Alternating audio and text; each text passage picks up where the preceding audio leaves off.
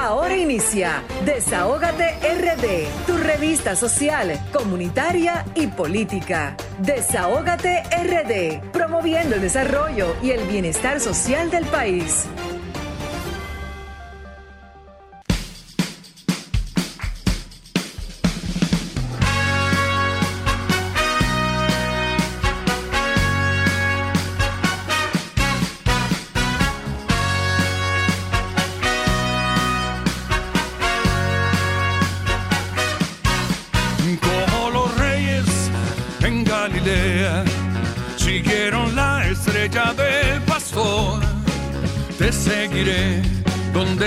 Iré, tan fiel como tu sombra hasta la eternidad. Como los reyes en Galilea siguieron la estrella del pastor.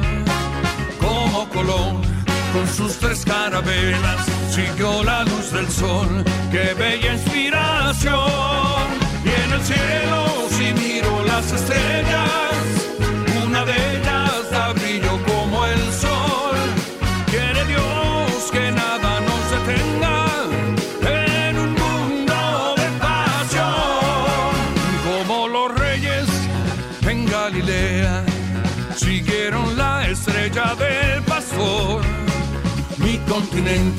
Mi luz del occidente, dicen que es sorprendente y sabe que eres tú.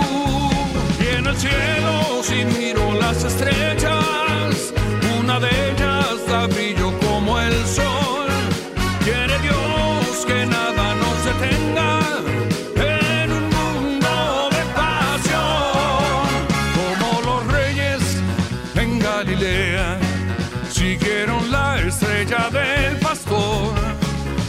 seguiré, donde irás iré, tan fiel como tu sombra hasta la eternidad.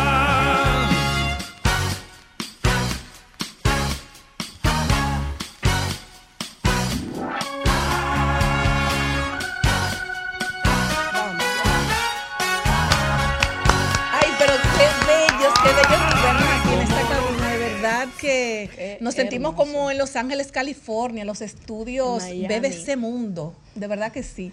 Y, y buenas tardes, Vianelo, buenas tardes, Yulibeli, buenas, Buenas tardes, tardes. a toda nuestra gente que está conectada desde ahora a 5 de la tarde hasta las 7 de la noche por la programación número uno del país, RCC Mira, donde se transmite Desahógate República Dominicana, el programa que pone el oído en el corazón del pueblo dominicano y el programa que es la voz de los que no tienen voz. Este 2024 queremos desearle a nuestra gente, tanto aquí como allá, que tengan un año lleno de bendiciones, de mucha salud junto a su familia, que esos objetivos que nosotros queremos alcanzar, que en este 2024, aunque sabemos que viene, eh, va a ser un año muy duro, pero que nadie te saque de esos objetivos tan importantes que todos tenemos, siempre todos tenemos, queremos lograr meta, que tú quieres por ejemplo, comprar un carro, que el otro quiere hacerse una cirugía eh, para lucirle a su esposo, o que quiere hacer cualquier cosa. O sea, esos objetivos que tenemos, que no dejemos que nadie corte esas alas, porque este 2024 sea para todos nosotros un año lleno de mucha salud, de muchas bendiciones, de muchos logros que queremos alcanzar. Y quiero también, señores, resaltar que nuestra gente, los desahogados que están ahora conectados en, la- en esta excelente programación, puedan también disfrutar de esta excelente cabina y, y felicitar también a don Antonio Espaillat, señores, que siempre está adelante, adelante, con, no solamente con, con- con esta cabina, sino con toda la red de emisora que tiene. Adelante, adelante, mucha exclusividad. Eh, o sea, es algo como que tú dices, ¿dónde estoy? Nos sentimos muy agradados de estar aquí. eh, porque es la eh, después que hicieron inauguraron la cabina, hoy es nuestro primer programa del año 2024. Así es que nuestras felicitaciones para don Antonio Espallá por siempre estar adelante, adelante con Radio Cadena Comercial.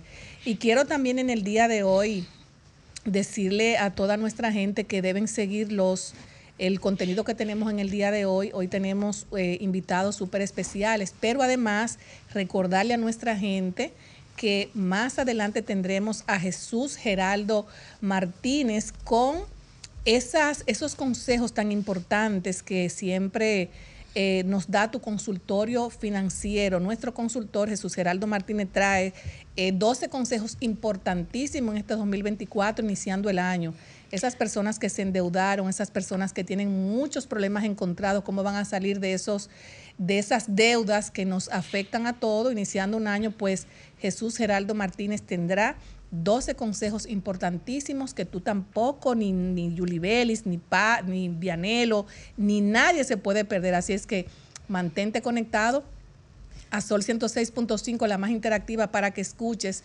eh, tu consultor financiero, Jesús Geraldo Martínez, y además que hoy tenemos la participación del doctor del sueño, como le decimos al doctor Eric Alcántara, director de la Clínica de Diagnóstico y Tratamiento Trastorno del Sueño, MediSleep, que nos trae también un tema súper, súper importante y es eh, cuáles son las consecuencias del uso de sustancias psicoactivas en, los conductores y trastornos del sueño. Y con él también estará la doctora Mercedes Ibelice Germán, directora de Estrategia en Atención, Rehabilitación y Reinserción Social eh, del Consejo Nacional de Drogas. Así es que no te puedes perder estos temas tan importantes a propósito de tantos accidentes que se están dando en República Dominicana que tiene que ver con el trastorno del sueño, señores. ¿Y qué otra cosa da mucho trastorno del sueño?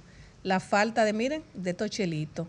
Entonces, el doctor Eric Alcántara estará con nosotros hablando de todas esas cosas que podemos hacer nosotros, eh, los dominicanos y dominicanas, para tener un sueño mejor, para tú poder amanecer eh, sin aburrimiento, para tú poder hacer muchísimas cosas cuando tú duermes bien.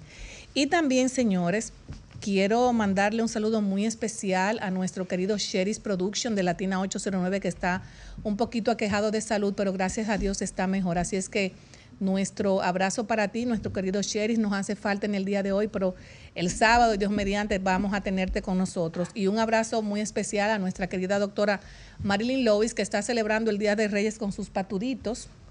Le está llevando comida y todo esto. Así es que nos hace falta también nuestra querida Marilyn Lois. Un saludo también muy especial a nuestro eh, Darían Vargas, eh, que más adelante también va a estar con nosotros. No en el día de hoy, pero más adelante sí, para que nos trate el tema de, de esos que están en, en las redes sociales, que hay muchos temas encontrados, señores. Así es que eh, también nos hace falta Eduardo que venía para acá, no sé Eduardo Martínez. Eduardo Martínez, no sé por qué no ha llegado. Pero yo creo, Grisel, que ojalá, yo sé que Jesús Geraldo Martínez, desde que inicia desahogo lo pone, que él venga temprano hoy porque la gente está muy preocupada por su economía, por sus finanzas en este 2024. Jesús Geraldo, que venga temprano hoy, porque yo sé que esos teléfonos van a estar caliente, caliente para los consejos, los 12 consejos que trae Jesús Geraldo para la gente de Desahogate. Yo particularmente estoy loca que, que venga Jesús, porque hay un tema también Jesús que Geraldo. Jesús Geraldo, claro. Hay un tema muy importante que, bueno, que nos preocupa a todos y es la subida de la tasa del dólar. Sí. O sea, el dólar está casi a 59 No, casi a 59, no, yo diría que casi al 60. Casi a 60. Eh, muchos empresarios están muy preocupados porque, por ejemplo, tú eres una empresaria que está trayendo eh, mercancías de otros países. ¿Qué pasa? Tú traes la mercancía de otros países, la coloca una a la tasa anterior, pero cuando tú se la vas a pagar al suplidor, tú tienes que pagar una tasa casi al 60. O sea, ya ese empresario está perdiendo y aparte que no aparece el dólar porque está al 60, pero cuando tú no lo encuentras te lo ponen hasta el 70 porque no hay un control. Entonces yo entiendo que esas son de las, de las cosas que quitan el sueño a, a los empresarios, a las amas de casa cuando van a adquirir un producto en el supermercado, en el colmado. Te dicen, no, porque el dólar subió guardan el producto, te dicen, no, vamos a, eh, lo tenemos más caro porque el dólar subió. Entonces ahí debe entrar también pro consumidor, el defensor del pueblo también, para que pueda defender el bolsillo de los dominicanos y dominicanas, porque iniciando el año con una tasa del dólar tan alta, eso también afecta a la salud mental, no solamente del, empresariado, sino de todo el dominicano y dominicana que se busca, se busca el moro día a día. De verdad que...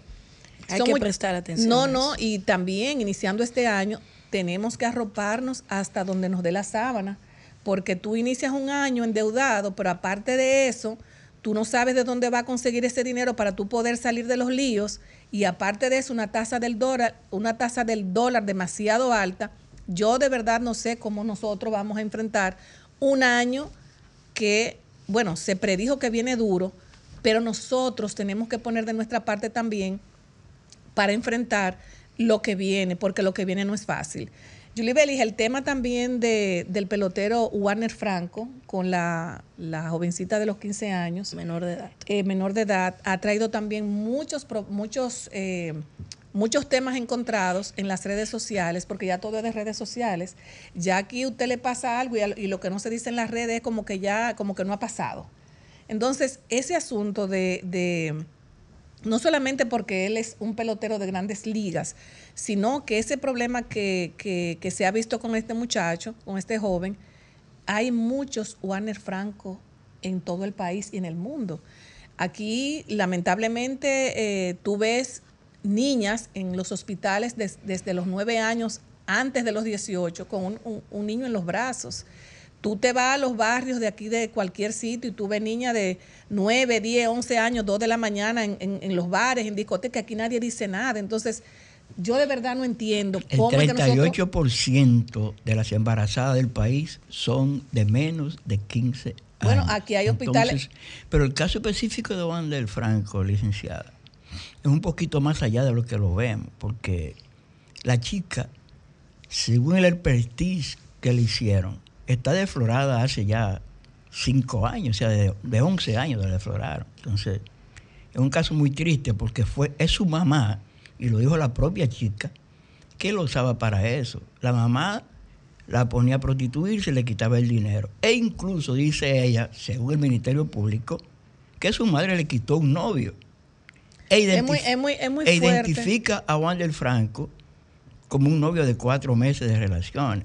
Pero haya salido ahora, por ejemplo, un tío de ella que dice que ella la llevó, que ella fue un día huyéndole a la madre porque la madre no le daba el dinero que conseguía y andaba en un bulto con 2.2 millones de pesos y que lo depositaron a plazo fijo en Banco Agrícola a nombre de la esposa de ese tío.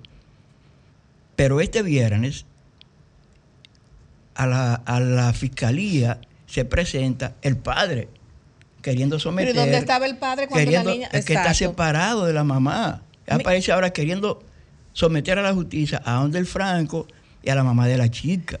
Mira, a mí e-, me ese, ese es un caso muy extraño. Juan del Franco es un joven que viene de una familia de peloteros. Él es sobrino de William Aybar y de Eric Aybar. Cuando lo filman, hace cuatro años, él se convirtió en ese entonces en el primer, en, el jugador dominicano a quien le habían dado el bono más alto, 3.8 millones de dólares en esa época. Compró la casa a su mamá, hizo la casa donde viviría con su actual esposa, con la que tiene dos niños, y compró una, después cuando va a Grandes Ligas, a Tampa, allá él compra una casa por 1.5 millones de dólares que todavía no la ha estrenado, todavía no la ha vivido. O sea, e-, es un caso que hay que buscarle diferentes aristas, porque tiene muchas aristas. Yo creo que, que la medida de coerción que le dieron le favorece, dos millones de dólares, presentación periódica los días 30. ¿Dos millones de dólares o dos millones de pesos? De y, presentación periódica. Y a la mamá, y a la mamá de la niña, y a la mamá de la niña coerción. Impedimento de, de salida y prisión domiciliaria. Mira, a mí me llama mucho la atención. Particularmente yo creo que él va a salir bien de esto particularmente creo eso, ¿no? Me llamó mucho la atención, Julie Bellis, antes de entrar contigo, algo que dijo Watson Brazoban, que quiero compartirlo con todos ustedes.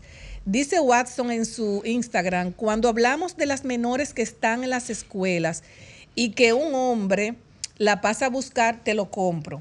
Pero las calles están llenas de menores, hombres y mujeres que no solo tienen sexo, sino que atracan y matan y la pena es casi nula porque son menores. ¿Qué hacemos con esto? Una persona también le contesta, porque hay muchos temas encontrados.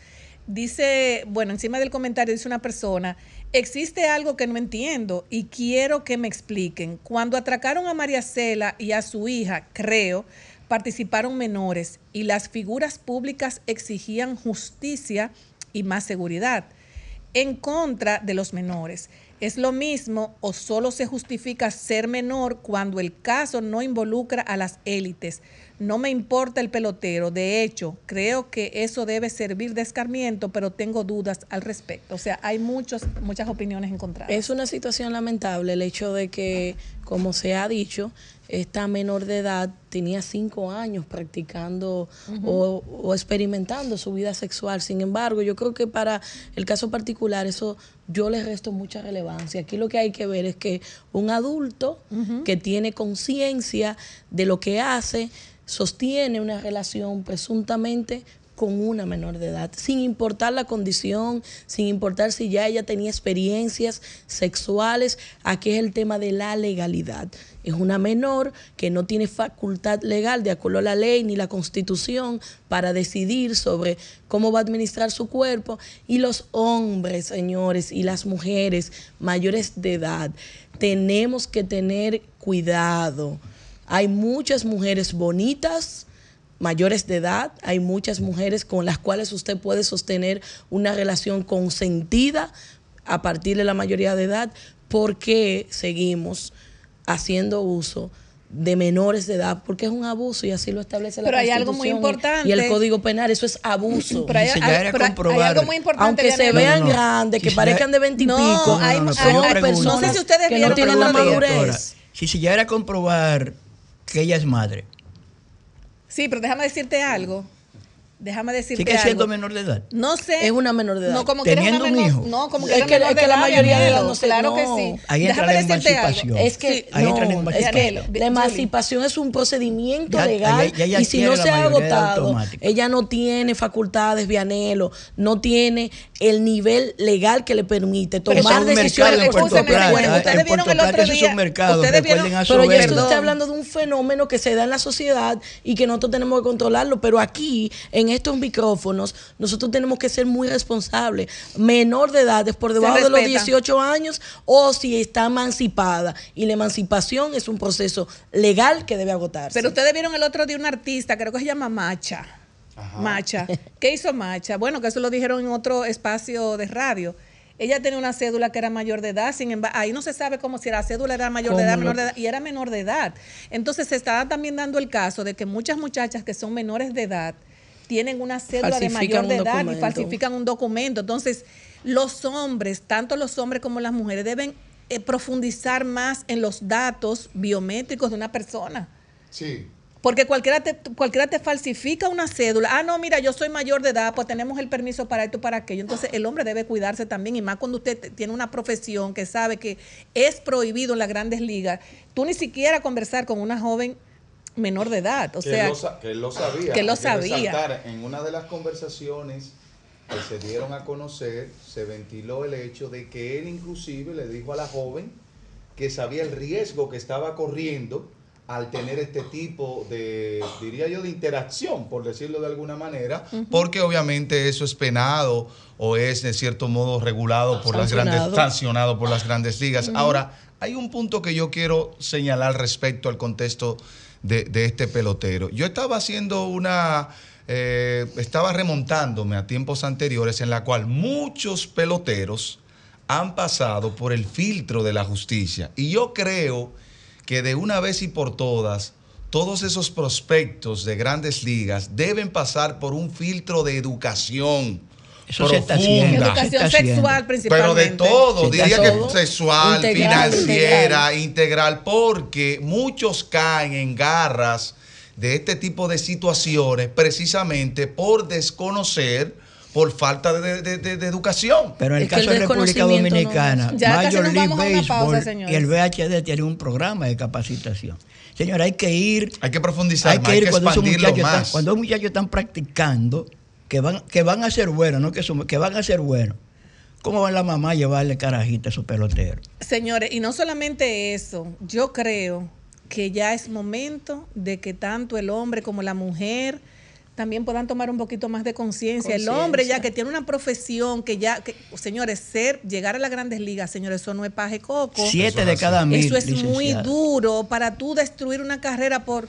Es un tema de Por una bragueta. Y yo discrepo de Vianelo, que, usted dice que él va a salir bien. Él va a salir bien tal vez de la justicia, pero según las informaciones que se están ventilando en los Estados Unidos, él no vuelve a las grandes ligas. Bueno, ya, ya Tampa tiene su sustituto en, vista. Es una pena, un joven de 21 años que tiene... Eh, 22, 22, años. 22 años. Eso, eso, da mucha pena y de verdad que eso es, es que, eh, como, como decía en, dicen en, decían en las redes sociales, son tantos comentarios, él hay, eso es un escarmiento, porque primero, el problema que tiene la jovencita ahora mismo, que está usada primero por su propia madre. Así es. Usada, sabrá Dios por cuántos hombres, lamentablemente, y está eh, eh, en la cuatro esquinas, o sea, eh, hay una salud mental ahí afectada psicológica y, moralmente. Eso es así. Entonces, y las redes sociales, señores, son muy duras, muy duras, comentarios muy fuertes. Señores, vamos a una pausa y luego regresamos.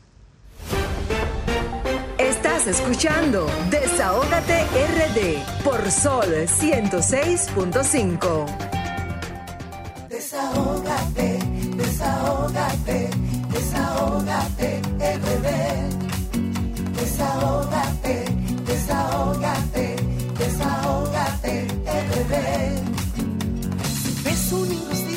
Y la quieres denunciar, desahógate RD, te queremos escuchar. Si de la justicia te sientes desamparado, desahógate RD, será tu mejor aliado. Desahógate,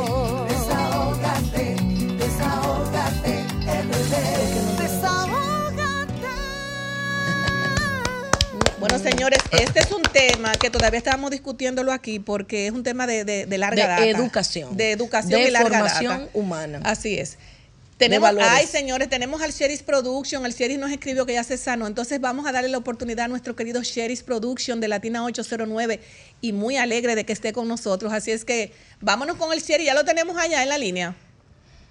Vamos con el Sheris Production, pero como decía Julie Bellis, eh, educación sexual educación sexual que deben darle en las escuelas. Y valores también. Y valores. Hay, pero, que, hay que retornar a moral y cívica. porque Pero lamentablemente, si yo no tengo un patrón El valor de, tu cuerpo tiene que ver con tu mente. ¿Qué tú estás pensando? Mira, si nosotros no tenemos ese, ese patrón, esos valores que inicia desde que tú estás en el vientre de tu, de tu madre eh, y que tú lo que haces es em, como, como, yo no sé, pero es como que algo como que te choca porque la protección de un hijo, quien la da es la madre, es el padre si están juntos. Generalmente. O es el padre si no tiene la madre, o es la abuela o es el tío, para que entonces sea la madre que te eche a la boca del lobo. Es muy fuerte. Bueno, hay que ver la realidad de esa madre en cuanto a su pasado, o sea, cómo fue criada, porque muchas veces son patrones que se establecen de manera generacional. Sí, porque ella tiene 28 y la niña tiene 15, o sea, ella, ella la tuvo entonces a los 13 años. Ahora, te pregunto algo que yo le ignoro. ¿Qué edad tenía o tiene el padre de esa joven? ¿Qué edad tiene? Él luce joven. yo vi, yo vi cuando fue a presentar la querella. Me imagino que es joven como ella. Ah, bueno. Luce joven. Pero es, es, es, es, penoso y, y son casos que tal vez le tocan a muchas personas y no se saben. Yo, por ejemplo, el otro día cuando salía de viaje me encontré con una mm. señora de, de Baní y yo la veo llorando, una señora ya un poco mayor y ella me, yo le decía, señora, pues a mí me gusta mucho preguntar, señora, ¿qué le pasa? No, que vengo, ella vive, creo que en, New Jersey, no sé dónde vive. No, que tuve que venir a la casa de mi hija porque el, esposo de mi hija estaba violando a la niña desde los nueve años. Ay, Dios mío. Ella tuvo que venir para que pudieran meter el tipo preso. El, el, el señor drogaba a la esposa y a los niños y a ella la violaba, se aprovechaba de la niña. la niña tu, se dieron cuenta porque la niña tenía como una conducta muy agresiva y en la escuela ya se lo dijo a la directora y así entonces pudieron descubrir el atroz daño que este señor venía haciéndole a esta niña desde los nueve años. Entonces, también hay algo muy importante. Hay madres que quedan solteras con sus hijas y tienen un novio o se casan, señores, no es que una persona no puede, no puede volver de nuevo a, tener su pareja, pero cuando usted tiene hijas e hijos, tiene que manejarse. Usted tiene que saber con quién usted se está metiendo. Claro. Mi abuela decía que a los hombres no él tiene confianza ni con el palo de una escoba. Eso es así. Lamentablemente. Eso es así. Y más con las niñas y más con los niños. Entonces, no solamente es el caso de ese joven, de Warner Franco, ni esa joven de 15 años, Aquí se dan casos a cada minuto, a cada segundo, con muchísimas violaciones que no se saben. Desde los tíos, los abuelos, los mismos hermanos, son, son, son muchos casos. Tenemos al Sheriff Production. Bueno, ya tenemos al Sheriff Production de Latina 809. Eh, buenas tardes, Sheriff. Buenas tardes, Grisel Sánchez. Buenas tardes, Vianelo Perdomo. Buenas Pero Sherry, yo pensé que tú estabas malito todavía, mi querido Sherry, pero yo estoy muy contenta Bueno. de que tú estés con nosotros. Gracias, Grisel. Tú sabes que nosotros lo que hacemos esto por vocación, eh, si eh, nos quedamos en la cama, si nos enfermamos y nos ponemos peor. Eh, no es que yo estoy sano, pero ya estoy en casa y haciendo mi servicio porque hay cosas que también hay que aprovecharlas y no debemos dejarlas pasar por alto. Y estos temas que ustedes están tocando hoy son temas muy importantes que se toquen. Antes, nada, de entrar al tema, yo, eh, ustedes me pueden ver ahí donde estoy vestido de Reyes Magos, por aquí Árabe. estoy con los niños. Ay, ay, ay. niños. Eh, ahí damos algunas educaciones a, a- a lo que son los... Yo pertenezco a un club de ciclismo y un club de montañero, que, o sea, el mismo club, montañero y ciclismo. Entonces, días como estos eh, son días especiales para los niños y nosotros dedicamos tal ese día para ellos. Eh, no estuve, estas son fotos pasadas del año pasado, no estuve en este año con ellos por asunto de mi gravedad de mi enfermedad. Ayer fue que me despacharon del hospital. Gracias a Dios. estoy hoy con ustedes, gracias a Dios, eh, voy mejorando. Mi problema fue a lo que me estaban preguntando. Eh, yo estaba trabajando, soy de profesión cocinero, trabajando en un restaurante. Wow. Cuando venía al restaurante, venía mi bicicleta eléctrica, corre, la puse y corre demasiado. Y en un semáforo me fui, como dicen allí, de vuelta y canela. Pues eh, con afecciones que tengo de vía renal, pues me afectó los riñones, se encharcaron los riñones de, de sangre Ay, Dios y tuvieron que llevarme de emergencia, eh, ya por la vía urinaria, con la sangre y todo esto. Pero ya estamos con ustedes, esperamos que por mucho tiempo más. Amén. Voy a entrar ahora al tema que concierne con lo que estábamos tocando. Recuerden que también eso fue el mismo día que falleció mi hermano. y mi Ay, hermano sí, falleció a la una de la sí. madrugada y a mí me pasó eso a las 11 de la noche del mismo día. Wow. ¿Qué pasa con esto? Venía también muy flojo de, de- de ánimo. Ya dos días el hermano mío en la clínica, en la romana. Y ese es un tema también que me gustaría que me den la oportunidad de tocarlo brevemente. Pero antes, yo le voy a colocar a ustedes, a veces vemos turistas en nuestro país y no nos damos cuenta qué hacen estos turistas y qué investigaciones están haciendo. Esta fue una información que salió el día 7 de noviembre del 2023. Escuchen algo y de ahí le voy a dejar eh, también parte de la narración de lo que es esto. Esto salió en la sexta de aquí. han firmado un código de conducta para evitar la explotación sexual. Yo no soy puta, es que me tiene rabia. Esa es República Dominicana. que llega a Santo Domingo, Escuchen. visitamos el casco antiguo de la ciudad. No hace falta ser muy perspicaz para darse cuenta de lo que ocurre. Pedicure, No, gracias. Sexo. ¿Qué tipo de masaje? antiestrés. Antiestrés. Ajá. No, ¿Puede pasar? no, realmente es que... Dos. Gracias. Bueno, para no abundar, para no, eh, esto entorpezca, para que ustedes, yo le voy a dejar, esto fue, eh, como le dije, la fecha, se llama enviado especial de la cesta de aquí, de España. Y este es Julio a la, a la cena, que, que hizo ese trabajo muy meticulosamente en la República Dominicana, donde ahí se ve parte del Conde Santiago y otra parte de la República Dominicana, donde se vende el sexo, donde se vende la menores, donde se está ah, vendiendo la prostitución de menores, de hombre y de, o sea, de niñas y de niños.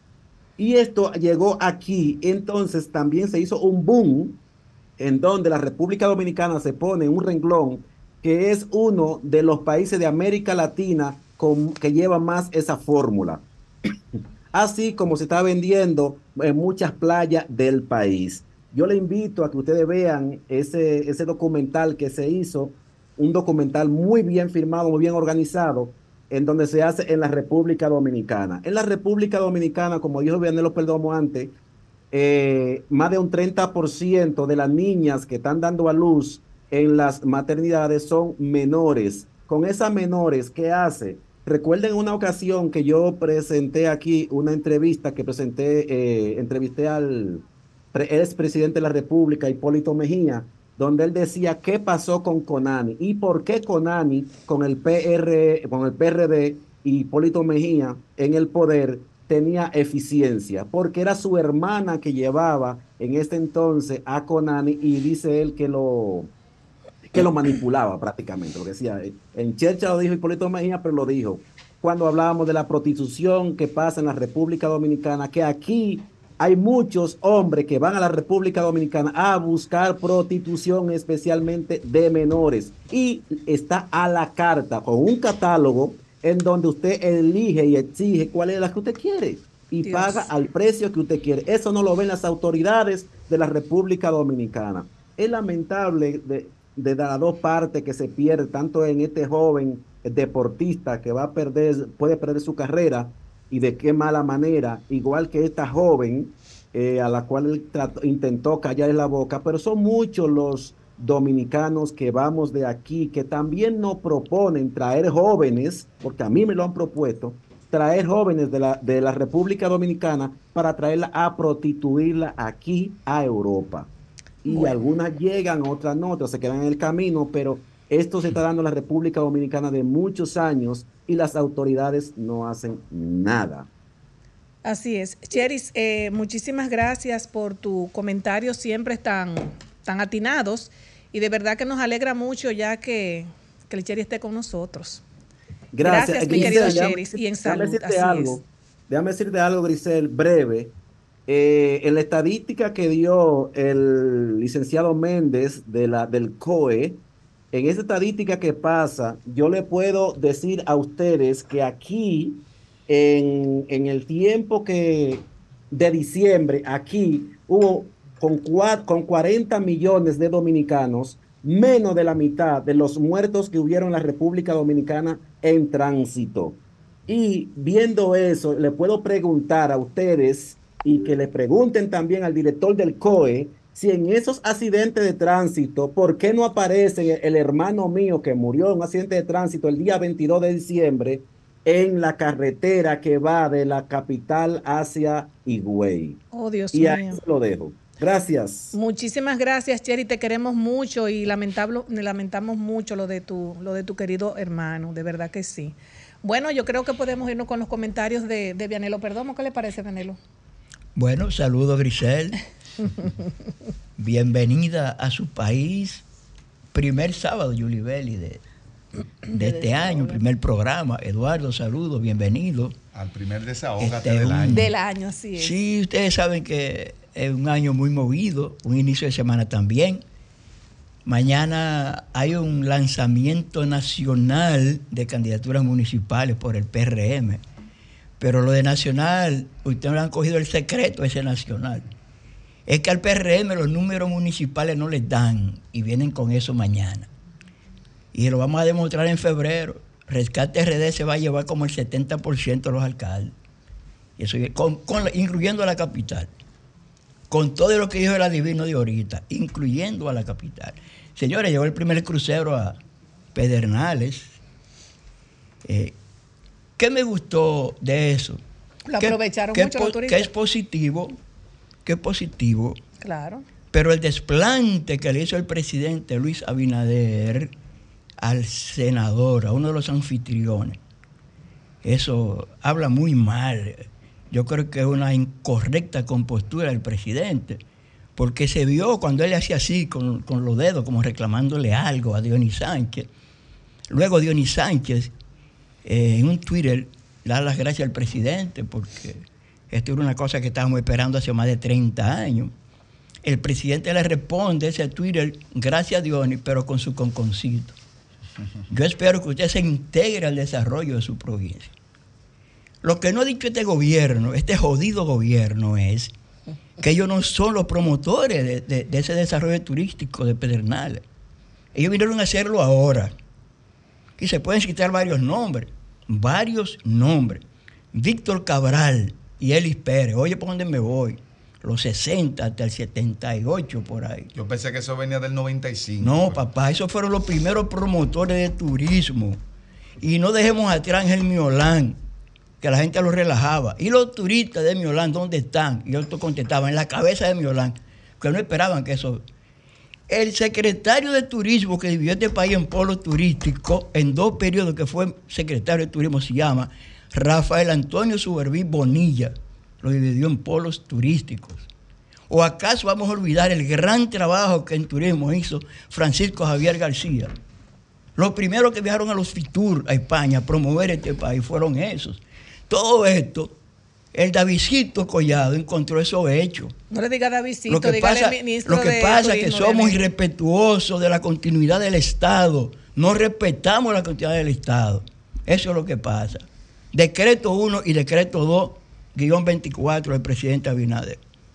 Cuando Abinader se juramentó en el 20, anunció que iba a proponer una ley nacional de publicidad estatal. Mamonearon, mamonearon y mamonearon porque es mejor propagandar que publicitar y que informar. O sea, los anuncios del Estado son propaganda política. El decreto 1-24 dice que para transparentar la publicidad. El periquito más grande de ese decreto está, ustedes saben dónde, mis queridos compañeros, en el artículo 15. El artículo 15 establece que la elaboración del reglamento, ese decreto, es para hacerlo en seis meses, o sea, después que pasen las elecciones. ¿O acaso ustedes no han visto un anuncio nuevo de la reelección que comienza con un discurso del director de Inespre? ¿Y cómo se llama eso? Eso es propaganda política. Más de 10 mil vallas a nivel nacional con L-24 pagada por el Estado Dominicano. Eso es publicidad, eso es propaganda política, señores. Pura propaganda política. Han querido venir a hacer ahora lo que debían hacer ahora. Ustedes son serios. Cojan, cojan ese, cojan ese decreto 1-24 y conviértanlo en proyecto de ley, mejórenlo y creen la bendita, la bendita ley de publicidad estatal. El decreto 2-24 que prohíbe, que, eh, deroga el contrato del Aeropuerto Internacional de Bávaro. ¿Usted sabe cuál es el argumento principal para derogar ese contrato? O la cercanía entre ese aeropuerto y el aeropuerto que viene, que está en Punta Cana. 21 ciudades en el mundo, 21 ciudades en el mundo tienen aeropuertos con menos de 20 kilómetros de distancia. Entre ellos, por ejemplo, la, Guardia y John F. Kennedy de Nueva York. Están juntos ahí pegados. Pero vámonos para San Francisco International y para Oakland International en California. Esos están más pegados todavía. Y lo dejamos ahí de tarea. Ahora, ¿qué yo le aconsejo a los promotores del aeropuerto Internacional de Bávaro? Cojan su proyecto, reconfórtanlo, fortalezcanlo y sométanlo de nuevo. Métanselo por los ojos a estas jodidas autoridades a ver qué van a hacer. A ver qué van a hacer. Muchísimas- Para que lo sigan rechazando. Muchísimas gracias, Vianelo. Vámonos con los comentarios de Yulibelis Wanderpool, que ya tenemos nuestro invitado, al doctor Eric Alcántara. Buenas tardes y feliz año nuevo a toda la audiencia de este toque de queda de los sábados por ser Sol 106.5, desahógate. Saludos a nuestra líder Grisel, Vianelo, Eduardo, Jesús Geraldo Martínez que viene en camino, a nuestra doctora Marilyn Lois, a todos los que están detrás de cámara. Qué bueno volver a estar en casa.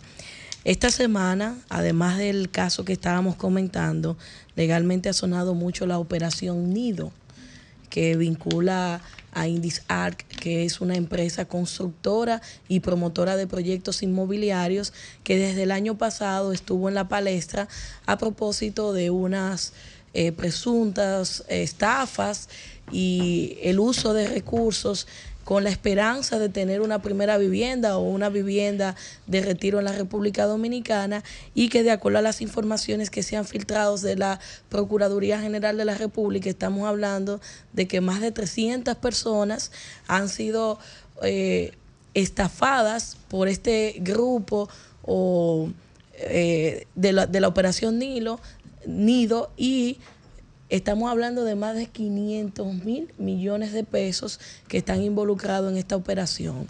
Y a propósito de eso, está circulando una campaña de contra la inversión inmobiliaria y yo quiero alertar a la gente, ahí no es que esté el problema. No es verdad que en la República Dominicana no se puede invertir y hay que tener mucho cuidado porque se ha querido usar este caso y otros para dañar el escenario del sector inmobiliario. No es que las constructoras en República Dominicana y los promotores están engañando a la gente, no señor. En todas las actividades comerciales y de negocios que usted realiza, usted como comprador, como inversionista, como intención, quien tiene la intención de adquirir una propiedad tiene que hacer la debida diligencia a los actores que representan a esa entidad con la cual usted va a contratar. No es cierto que el sector inmobiliario en la República Dominicana es una estafa. Estos son unos actores unos pocos actores de todo lo que compone el sector inmobiliario en la República Dominicana y que lamentablemente quienes hicieron negocios con ellos no hicieron el proceso de debida diligencia para indagar el origen, quiénes eran esos actores, si realmente poseían la capacidad, la titularidad y si ciertamente las documentaciones que pueden sustentar la propiedad del el terreno donde se iba a construir, verificar que la unidad que se les estaba ofreciendo o el apartamento estaba ahí. El error aquí además de que hay un descuido de las autoridades, porque esto se venía denunciando, también recae sobre las personas que no hicieron su debida diligencia y se le quiere endilgar a las autoridades toda la responsabilidad, pero cuando hay un acuerdo entre partes, un contrato, ese acuerdo tiene fuerza de ley entre ambos. Además de que las autoridades tienen que proteger y garantizar nuestros derechos, nosotros tenemos una responsabilidad particular en cuidar el patrimonio nuestro y sobre todo garantizar que la inversión que estamos haciendo es segura. Eso es ya una responsabilidad individual.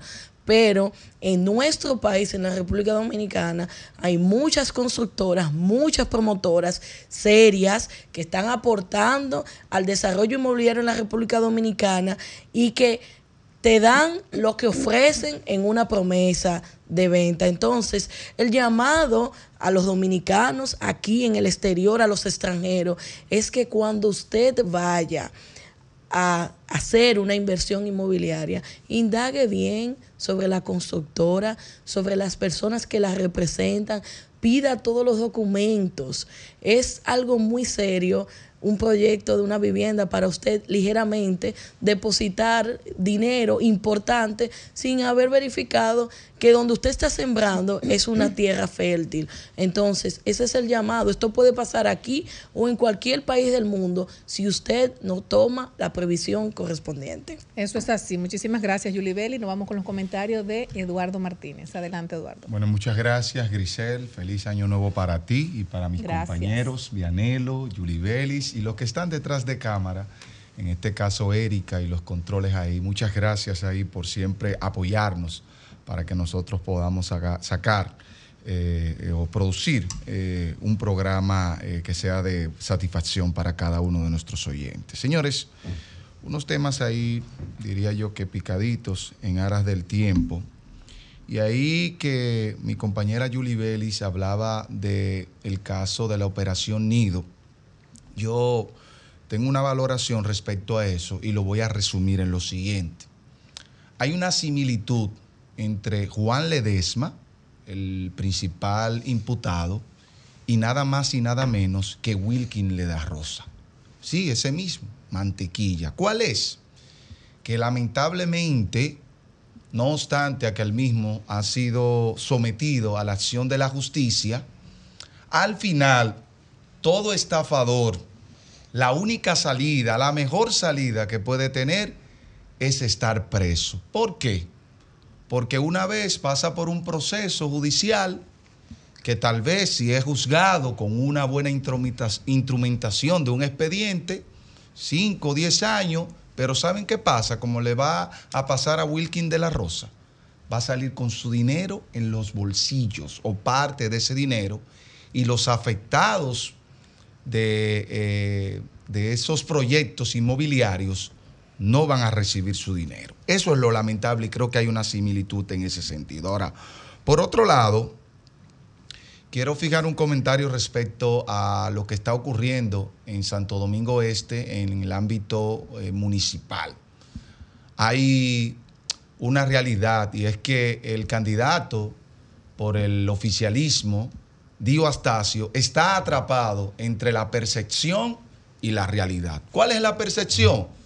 El abrazo al presidente para hacer marketing político en su momento, la entrega de arroz por plástico, entre otras acciones que viene realizando ese candidato, pero la realidad es, según las fuentes que tengo de mucho peso, es que al candidato eh, por la alcaldía de Santo Domingo Este, el Palacio le pidió que siquiera llegase a un 30 o 35% de simpatía y no ha podido siquiera llegar a ese techo. La realidad es también que, duélale a quien le duela, la realidad es que Luis Alberto Tejeda es un candidato que está arraigado al sentimiento de los municipios de Santo Domingo Este. Y por último, no menos importante, quiero señalar una realidad que todo aquel que ha o que tiene más bien un vehículo ha experimentado en este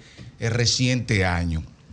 Y yo más bien quiero fijar un título a este comentario, el causante del aumento de las pólizas de seguro vehicular. Señores, todo el que tiene un vehículo o tiene varios vehículos, cada año tiene que cumplir con unas obligaciones, entre ellas la compra del marbete y también citar el hecho de renovar o adquirir la póliza de seguro que cada año pues aumenta por muchos aspectos, ya sea si usted tuvo accidentes de tránsito, entre un sinnúmero de variables. Ahora bien, en este año yo sé que muchos de los que renovaron como yo el Marbete se encontraron con un aumento significativo de su póliza de hasta un 30 y un 40%. Ahora, ¿a qué se debe? ¿Cuál es la causa? Bueno, la causa es la vulnerabilidad de la ciudad, del Distrito Nacional, producto de un sistema pluvial deficiente que las aseguradoras, obviamente, al verse afectadas con la erogación de fondos tanto en el noviembre del 2022 y en el noviembre, y en noviembre del 2023 respectivamente, pues obviamente han tenido que aumentar. Ahora yo les pregunto a ustedes, ¿quién es el causante? Ustedes saben quién es, pero los capitaleños no son masoquistas. Muchas gracias. Muchísimas gracias, Eduardo. Eso sí es verdad. Ay, ay, ay. Aumentó, aumentó. eh, aumentó. Uh, bastante. Duro nos están dando. Así Bastante. es. Señores, nos vamos a una pausa y luego regresamos. Estás escuchando Desahógate RD por Sol 106.5. Desahógate, desahógate, desahógate,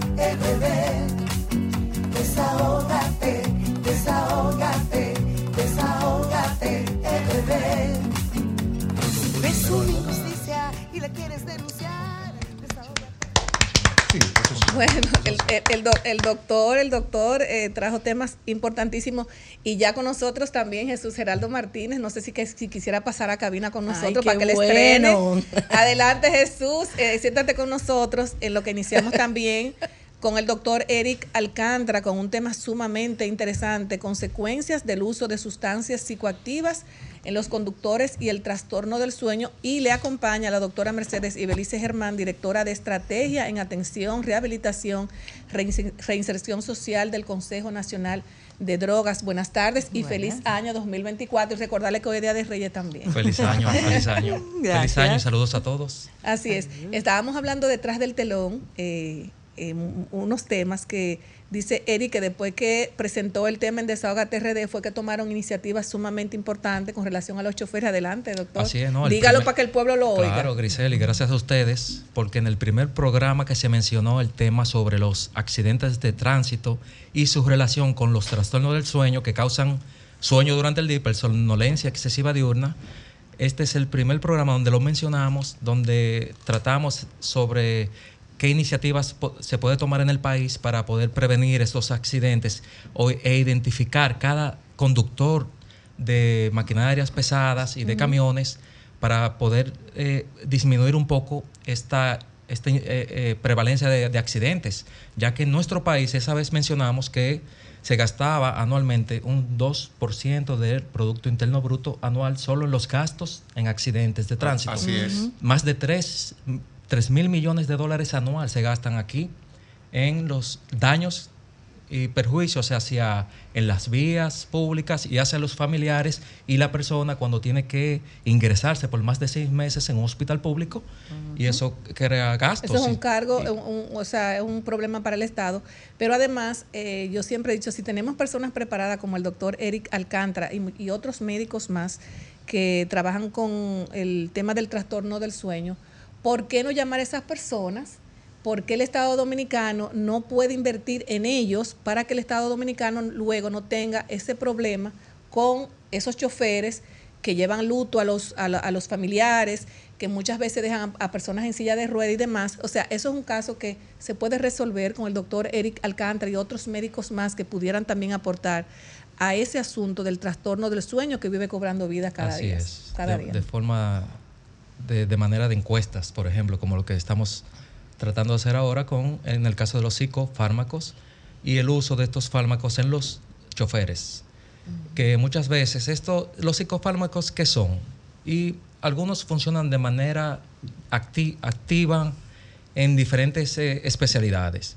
Son fármacos que deprimen el sistema nervioso central y lo utilizamos en sueño, porque muchos causan somnolencia y se utiliza en otras especialidades como en depresión, en el caso de la salud, mental, en ansiedad, en psicosis. Pero, ¿qué tiene que ver esto con los accidentes de tránsito actualmente? Hemos visto casos y recientemente salió a la luz el caso de una benzodiazepina, en este caso el al- alprazolam, que lo mencionaron en- en- de forma recreacional que se estaba utilizando no solo eso, sino que actualmente en la clínica del sueño que recibimos eh, toda clase de pacientes, hemos visto choferes que utilizan este, este fármaco sin ninguna supervisión, teniendo un fármaco, por ejemplo, que tiene una vida larga de 12 horas en el torrente sanguíneo, y ese paciente maneja Wow. normal y conduce normal. ¿Y para qué que ellos ut- utilizan eso? Ah, Para diferentes eh, causas eh, médicas, por ejemplo, en este caso ser insomnio o ansiedad, y muchas veces se automedican, muchas veces no saben, no van en, en combinación con el médico para poder eh, tratar de ya ir, disminuyendo la dosis, cambiar a otro fármaco para que no le cause dependencia. Ahora mismo los fármacos modernos, pocos causan dependencia, pero siempre es bueno acompañarse de un médico profesional que ayude a ese paciente a que pueda ir disminuyendo la dosis y eh, adaptándose a, otros hábitos cognitivo-conductual, por ejemplo, que trata- trabaja la psicóloga nuestra, el coach de sueño, por ejemplo, para que ya no tenga que usar un medicamento de este tipo.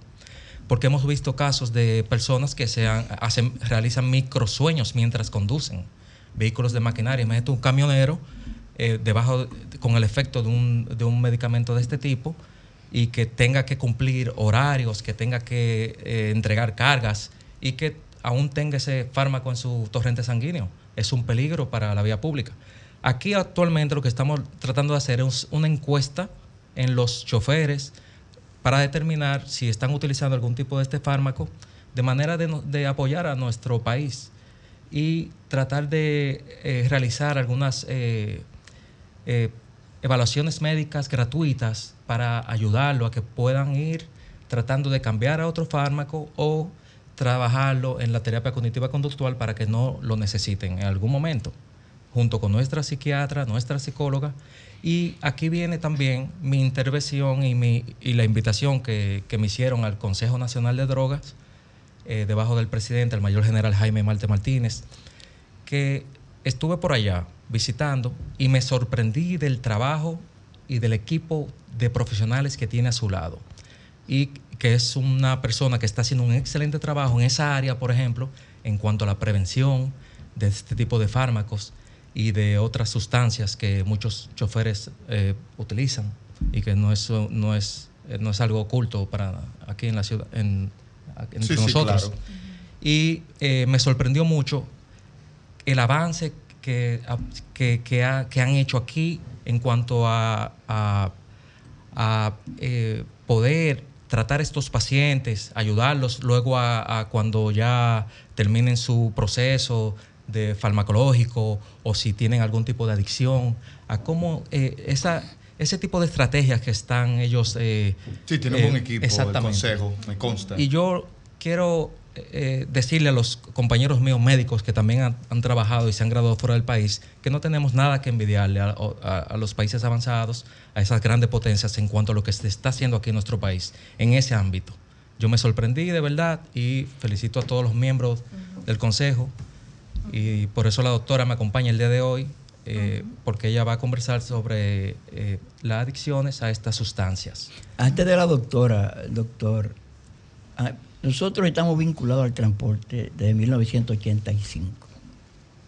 En el caso de los camioneros y los conductores de autobuses grandes, o sea, de transporte masivo, hay tres categorías que a mí me gustaría que cuando ustedes hagan esa encuesta lo confirmen. Por ejemplo, en el caso de los camiones y los autobuses, hay el chofer que trabaja a destajo, como decimos nosotros. Un patanista va de Jaina a Caucedo a llevar un- una cola, a llevar un, un furgón. Pero allá pega otro furgón y arranca para Barahona. Pero en Barahona hay un furgón esperándolo para Aso y dura tres o cuatro días corriendo sin dormir. Esa es una categoría. Pero hay el transportista, tanto de camiones, cabezotes, como de autobuses, que el dueño de- del cabezote, del autobús, le paga un salario fijo. Esa es una segunda categoría. Pero hay otra, que es el propio dueño de ese cabezote o de ese autobús que conduce su vehículo y es el que menos accidentes tiene y es el que menos deteriora su vehículo. O sea, me gustaría que ustedes incluyan en la encuesta a ver qué le da eso. Sí, claro, en la encuesta también vamos a incluir los que manejan el metro, aquí también, que eso no, no podemos eh, dejarlo así.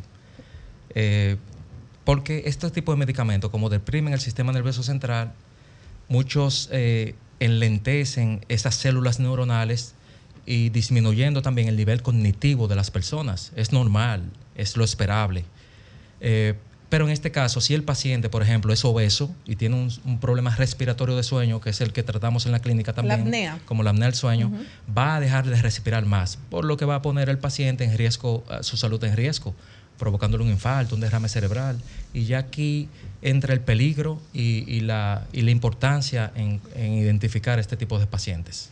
Bueno, y vamos ahora con la doctora Mercedes Ibelice Germán, directora de Estrategia en Atención, Rehabilitación, Reinserción Social del Consejo Nacional de Droga. Buenas tardes. Buenas tardes, muchísimas gracias. Gracias por esta oportunidad.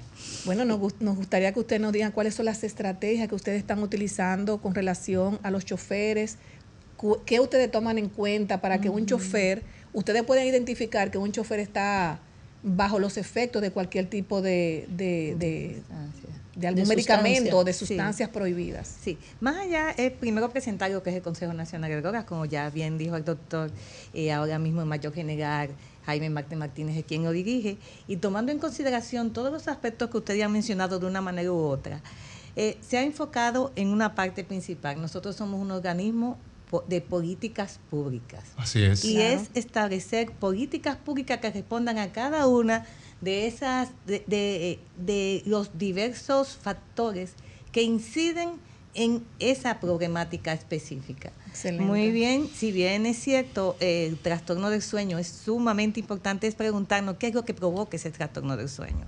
Claro, bien pueden ser eh, ya factores biológicos, pero sí nosotros sabemos, y, y pensando en lo que tienen que ver los accidentes de tránsito, en lo que es el consumo de sustancias, no solamente psicofármacos, sino también alcohol, que es un gran problema en nuestro país, eh, la eh, THC, marihuana, y, en, y se ha detectado en personas que conducen, eh, que conducen vehículos pesados, a veces el consumo de cocaína.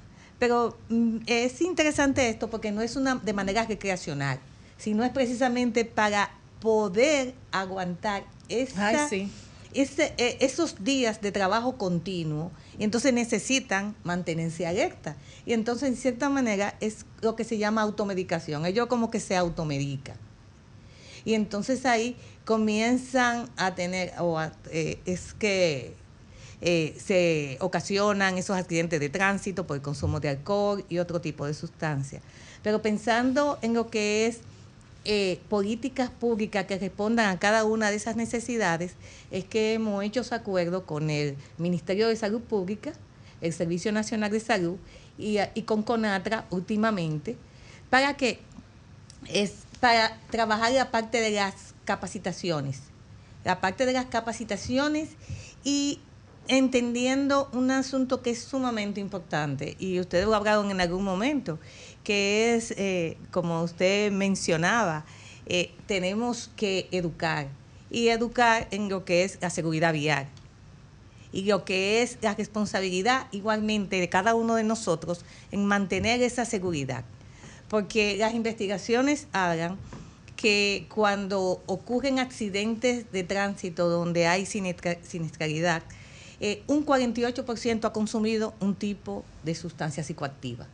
Un 48%. Son estudios de Estados Unidos, nosotros no tenemos estudios tan recientes que se ocupen de eso, pero un 48% está vinculado a alcohol o marihuana o cocaína, metanfetamina o otro tipo de sustancia como son los psicofármacos. Y ahí comienza lo que ya hablamos del alprazolam, el clonazepam y muchas de sus sustancias que utilizamos nosotros porque a mí me dio resultado, me indicó un médico, pues entonces yo le digo, mire, esta pastilla es, excelente para es buena. Ah, no, el dominicano le perfecto". encanta eso. Y, y entonces, ¿qué ocurre? Que a partir de ahí comenzamos, no nos damos cuenta cómo manejamos y eh, disminuye mi nivel de respuesta, me salgo del carril y entonces puedo ocasionar un problema tanto para mí como, para otra persona. Doctora, ¿y cómo, cómo ustedes están haciendo e- ese levantamiento, por ejemplo? Eh, eh, ¿Se están dirigiendo a, los, a, los, a, a las organizaciones del transporte? ¿Cómo ustedes han detectado que estas personas están bajo las influencias de algún tipo de medicamento no apropiado para lo que es el chofer? ¿Cómo, cómo es la logística que ustedes están...? Ahora mismo, eh, por ejemplo, tenemos eh, hace mm, dos, tres semanas aproximadamente que hicimos un acuerdo específicamente con Conatra. En Conatra ya ellos tienen eh, un protocolo de actuación donde ellos hacen controles con sus eh, con, con- con las personas que trabajan para ellos eh, de manera eh, al azar. Ok, Entonces, ellos en la mañana eh, aparecen y entonces ahí se hacen esas pruebas. ¿Y qué es lo que nosotros como Consejo de Drogas eh, añadimos como valor? Es que estamos protocolizando ese tipo de actuación. Eh, muchas veces a esa persona lo que se hace es que se desvincula de, De la actividad. sí, pero entonces. Pero no ¿qué desvincularlo de una forma, sino mandarlo donde el doctor Eri para que le hagan la- la- los análisis, porque no es que lo vamos a trata- votar al chofer tampoco se así. trata de eso, porque entonces se desvincula de esta Ah. organización, pero entonces se va a otra organización. ¿Y qué ha pasado entonces? Que esa persona entonces tiene, eh, choca el vehículo en otra, en otra empresa. No, doctora, mi pregunta es, por ejemplo, si esas personas, ustedes llegan, eh, eh, un chofer, por ejemplo, le hacen un estudio o lo que sea, y sale que esta, esta persona tiene algún problema de trastorno del sueño porque se lo ha provocado un medicamento, lo lógico es no desvincularlo de la institución, sino Ajá. mandarlo donde el doctor Eric, Esa- para eh, que el esa doctor. Eric le haga los estudios como esto que tenemos acá, ¿cómo se llama esto? No, no. Eh, eh, se le hace la polisomnografía, pero en caso de Exactamente, que doctora. tenga otro Esa- tipo de pero que no me, de- no, me, no me desvinculen el chofer, Pero porque es- entonces lo vamos a dejar en la comida del... Es que en el No. caso de las organizaciones de transporte, No, no. para, para aclararle, licenciada, no es así. No, no, yo me, yo me refiero, pero perdóneme, déjeme pero terminar, perdóneme, Es que Vianelo. tienen Yo- 30 años haciendo pruebas aleatorias. no, no, pero déjeme, 30 déjeme terminar, Vianelo. Así. No, Usted, no, pero, fuma- sí, usted pero huele esos- cocaína, usted lo vota al sindicato, De- se va a otro sindicato. No, pero discúlpeme, pero estamos hablando en el caso, no, no, no yo no me No estoy a refiriendo, hacer, perdón, no yo no me estoy hacer, refiriendo. Vianelo, 30 años antes. Estamos ya en el No, pero posmodernismo. 30 Perdón, años Vianelo. hasta ahora, Perdón. 30 años hasta ahora. No lo van a mandar pero donde. Vianelo, déjeme terminar, déjeme Vianelo, terminar. Porque a- es a- lo, interesante, hay lo interesante aquí es destacar que está la gente de, de control de drogas y está el doctor del sueño, que es lo que nosotros estábamos diciendo desde un principio, que estos choferes necesitan la ayuda, pero solo no lo, no lo iban a lograr. Entonces, Eso es. con estas dos mancuernas que construir están aquí, con eso ya los choferes van a tener menos accidentes y van a estar controlados porque tenemos aquí todo lo que el doctor Eric hace. Incluso tenemos aquí también un aparatito que yo incluso me voy a hacer mi, mi- mis asuntos también. Claro. Julibeli que da su roncadita. Me imagino que Jesús ronca y yo. No. Ay, pero usted es un Uno no rey. se da entonces. cuenta de eso. Un rey. Pero le dicen A él se lo dicen. Ah, se lo dicen. Sus hijos. Entonces, La eh, esposa con insomnio. Exacto, es, es muy importante realmente que eh, ustedes eh, puedan lograr paso a paso, porque no todo lo vamos a hacer de un cantazo, pero que los choferes tam- también tengan un apoyo Sí. emocional, porque un estudio de eso cuesta mucho dinero. Y además el doctor siempre ha abogado por esto, incluso con, haciendo consulta gratis, porque me consta. Pero ya cuando hay, son las instituciones que están involucradas, eso es un éxito, que es, eh, es un bien para, para los choferes Para y para todos. el país y para todo el, el que lo que envuelve De, esa- de- esos de asuntos. hecho, yo, yo tenía esa pregunta en esa misma dirección. Usted hablaba ahorita de que el Consejo eh, traza políticas, Eso básicamente. Sí, porque es de prevención. Exactamente. Ahora, como estamos hablando muy inclinado a, a la parte vehicular, pero el sueño lo comprenden todas las áreas de la vida No en sentido todo, general. todo, todo, Todo nos todo. da sueño. Me gustaría saber Claro. si ustedes como entidad han tenido un acercamiento con la, con la institución que traza las políticas en materia de tránsito, que es el Intran. Bueno, Porque yo, eso es si ustedes tema. van a Conatra, y yo entiendo lo que Vianelo dijo, en cierto modo, porque conozco cómo, cómo operan, porque he hecho algunos, algunas acciones. Eh, Porque si tú no hablas con el organismo rector, que en este caso es el Intran. Yo hablé con el Intran y tú con estás Hugo haciendo un Veras. trabajo Yo- es subterrado, tú No, tienes no, que ir no. por arriba. Ha habido acercamiento. en Ha habido acercamiento y se está haciendo un acuerdo. Ay, qué se está firmando un acuerdo Wow, con un aplauso. Sí, sí, sí, sí, eso vale un aplauso. Excelente, porque yo recuerdo una vez que hablé con Hugo Veras en eh, cuando era eh, donde dirigía, dirigía el Intran, lo puse en, en comunicación con el doctor Eric, nunca se dio nada, pero es muy importante lo que dice eh, Eduardo, que el Intran es la sombrilla y de la sombrilla es que sale todo, porque eso, eh, eso es lo que rige todo lo que es el transporte. Y de verdad que nos alegra mucho De- eso. se trata precisamente de eso, de construir respuesta y respuesta desde el Estado y que cada una de las organizaciones del Estado eh, aporte en este, en este sentido. En este caso estamos hablando de trastorno del sueño. Eh, para, para nosotros es de interés porque precisamente las sustancias psicoactivas, que son las que manejamos, entonces provocan trastornos del sueño. Y entonces estos trastornos del sueño no podemos solamente quedarnos enfocados en el trastorno del sueño, sino en la respuesta que se debe construir precisamente para prevenir esa, eh, eh, para prevenir esa, eh, esa condición. Entonces, eh, estamos igualmente con el Servicio Nacional de Salud, el Ministerio de Salud Pública, y es- ya tenemos lo que es la Estrategia Nacional sobre Drogas. Nuestra Estrategia Nacional sobre Drogas lo que pretende es trabajar no solamente la prevención, sino eh, promoción de salud, prevención, tratamiento, rehabilitación e integración social. Entonces, todos esto- estos aspectos no es solamente una responsabilidad del Consejo Nacional de Drogas, es una responsabilidad del Estado. Claro. Y que de, de cada una de las instituciones del Estado, entonces, aporta y responde en lo que tiene que ver el consumo de sustancia y cómo eh, responde y prioriza esa situación dentro de su institución.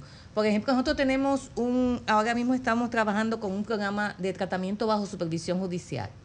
El, el programa de tratamiento bajo supervisión judicial es estas personas que han tenido problemas de consumo de sustancia que han sido judicializadas. Pero entonces, ¿qué es lo que en vez de ir a la cárcel, que tengan la posibilidad de tener asistencia en tratamiento? Y entonces sigue, tiene una supervisión tanto desde el sistema de justicia penal como una respuesta desde el Servicio Nacional de Salud, desde, el Ministerio eh, de Salud Pública y el Consejo Nacional de Drogas es el organismo coordinador de que las cosas se den. Que sienta que no está solo. Sí, entonces, acompañamiento. Sí, y ciertamente también trabajamos en la parte de prevención, pero en este caso ya de, el- el mayor eh, general Jaime Marte Martínez se ha dado cuenta que el Consejo Nacional de Drogas es mucho más que prevención. Excelente. Es promoción de salud. Exacto. Es eh, tratamiento, es rehabilitación, es integración social y es una respuesta desde el Estado coordinada que responda a lo que son los problemas de salud pública. Es un enfoque de salud pública que eh, tiene que ver con derechos humanos, con enfoque de género y con lo que son eh, eh, poblaciones específicas. Entonces, realmente nosotros nos gustaría tener la posibilidad de hablar mucho más sobre Nos eso. gustaría que, nos gustaría luego, doctor, que ustedes eh, vinieran con más, con mucho más tiempo. porque Esto, esto es, un, eh, es un tema muy amplio y nos gustaría también, doctor, que usted pudiera eh, facilitar las redes sociales, algún teléfono donde puedan comunicarse con ustedes y con, con usted, doctor, para que muchos choferes que nos están escuchando digan, ah, pero mira, yo quiero ver si me, pudi- me pudieran hacer algún estudio X, oye, a que adelante, doctor. Claro que sí, pueden dejar un mensaje al 809-687-0971 y en Instagram es Medic Sleep y en el Consejo Nacional de Drogas. eh, Eh, y 809-221-4747. Bueno, ya ustedes tienen los, ya tienen los teléfonos porque ya no tenemos que ir ya a despedir los invitados. No, y, antes de irse, que tenemos que ya Eric, a Jesús ¿cómo Geraldo. funciona esto? Porque tú estás aquí, la gente lo está viendo. Claro que Explíquenos sí. un poquito. Mire, como el trastorno del sueño más frecuente que nos llega a la clínica en los hombres es la apnea obstructiva del sueño, no solo el ronquido, sino que son pausas respiratorias que tiene el paciente, colapso de la faringe, baja oxigenación. Hemos visto muerte de pacientes que no han podido eh, tener un tratamiento aquí en el país. Pacientes de 50, 55 años que han tenido infartos. El tratamiento con el estándar número uno sería el dispositivo de presión de aire continua positiva, que es a través de una mascarilla que el paciente se coloca todas las noches para dormir solamente y eso le mantiene la vía aérea permeable, abierta. Pero también si el paciente tiene una apnea obstructiva leve, es decir, que deje de respirar entre 5 a 15 veces por hora y no tenga baja oxigenación severa, puede optar por el dispositivo de avance mandibular, que lo hace la odontología de sueño. Bueno, que y ya estuvo aquí en nuestro programa. Exactamente. Sí. Se lo coloca en la boca para dormir. Eso evita que colapse la, la vía faringea también. Tenemos odontólogos especialistas en sueño en el país actualmente que trabajan en la clínica del sueño con nosotros, que realizan la cirugía de apnea del sueño y de ronquido también. No, repita Entonces, su número, porque- Bueno, Claro repita el sí. número para, Sí, para- claro. porque de verdad que está muy interesante. Ya nos vamos. 809-687-0971. Ya ustedes saben, todo lo que quieran mantener su y, el, matrimonio. y el número del consejo y también. el número del consejo también. El 809-221-4747. Ahí se pueden Muy comunicar bien. con la doctora Mercedes Ibelice Germán, directora de estrategia en atención, rehabilitación, reinserción. Señores, ya yo me aprendí esto.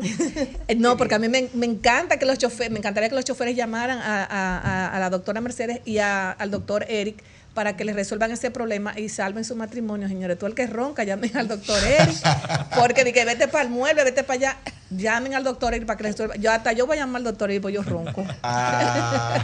Así que muchísimas, Muchísimas gracias, eh, doctora Ibelice, y gracias al Gracias doctor a Eri ustedes. por estar siempre a la vanguardia informándonos de esas informaciones tan interesantes con relación al trastorno del sueño. De verdad que muchísimas gracias por estar con nosotros y nos vamos a una pausa, luego regresamos con tu consultorio financiero con Jesús Geraldo Martínez. Estás escuchando Desahógate RD por Sol 106.5. Estás escuchando Desahógate RD por Sol 106.5. Es el momento de tu educación financiera y actualización económica para llevar a cabo los consejos prácticos sobre inversión, emprendimiento y economía personal con tu consultor financiero Jesús Geraldo Martínez. Tu consultorio financiero con Jesús Geraldo Martínez llega a ustedes gracias a Ban Reservas, el banco de todos los dominicanos. VHD, el futuro que quieres.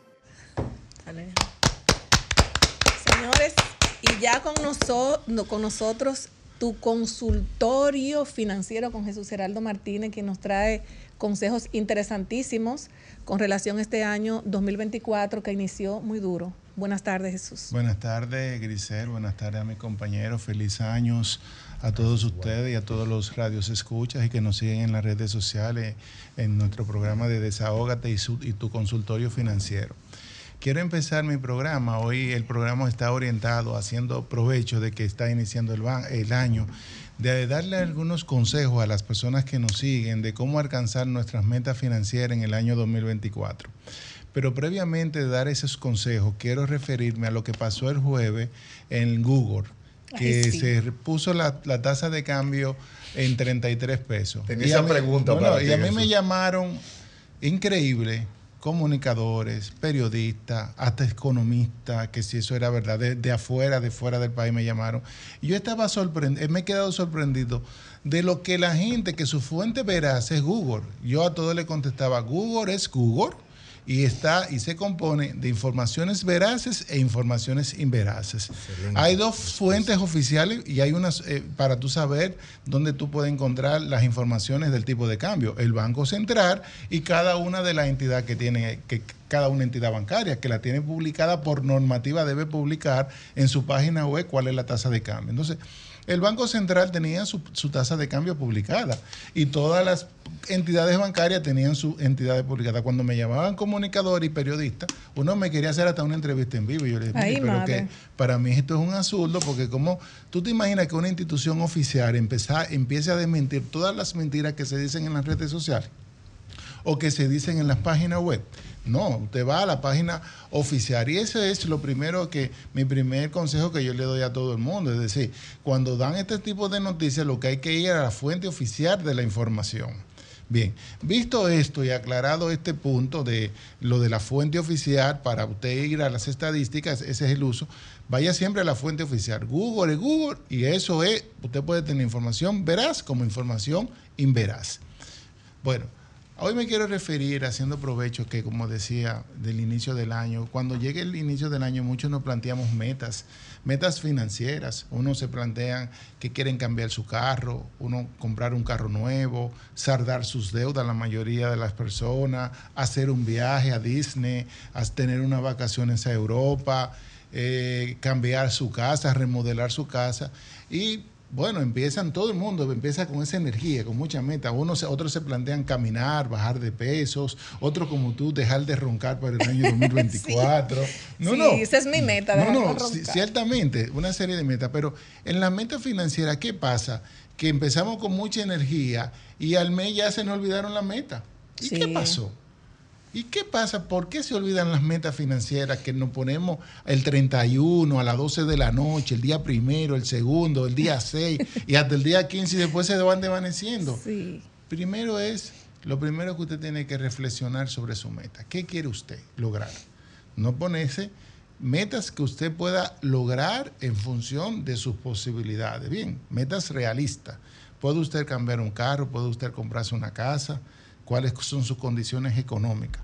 Ahora, una vez que ya usted identificó qué meta me quiero poner, me quiero poner la meta de saldar mis deudas, me quiero poner la meta de comprar, de cambiar, de comprarme un carro nuevo, entonces usted tiene que irse a la piedra angular de toda una buena planificación financiera. Usted tiene que tener un presupuesto. Las personas que no se manejan financieramente con un presupuesto son un desastre a nivel económico y a nivel financiero y lo llevan en sus empresas. Porque si usted no se sabe administrar usted como persona, ¿cómo puede administrar bien un negocio? ¿Cómo se le puede dar lo, lo poco, lo mucho a usted? Si usted no, poco, no es mal administrador, en lo mucho igual será. Entonces, lo primero que usted quiere para alcanzar sus metas es hacer un presupuesto, definir su, su fuente de ingreso. Todos tenemos nuestra fuente de ingreso definida empezando el año. Sin embargo, no se trata de, que, de reducir gastos, porque a veces la gente cree que, que la clave está en reducir gastos. No, la, la clave está en producir más dinero. Pero claro, en un presupuesto tú tienes que identificar tus ingresos y luego tus gastos tienes que listarlo todos. ¿Por qué? Porque cuando tú listas todos tus gastos, y le voy a poner mi caso de mi ejemplo que yo, porque yo me he manejado toda la vida con presupuesto y voy registrando mis ingresos y mis gastos para saber dónde gastan mi dinero. Porque otra cosa mal, que no lleva un presupuesto no sabe dónde gasta su dinero.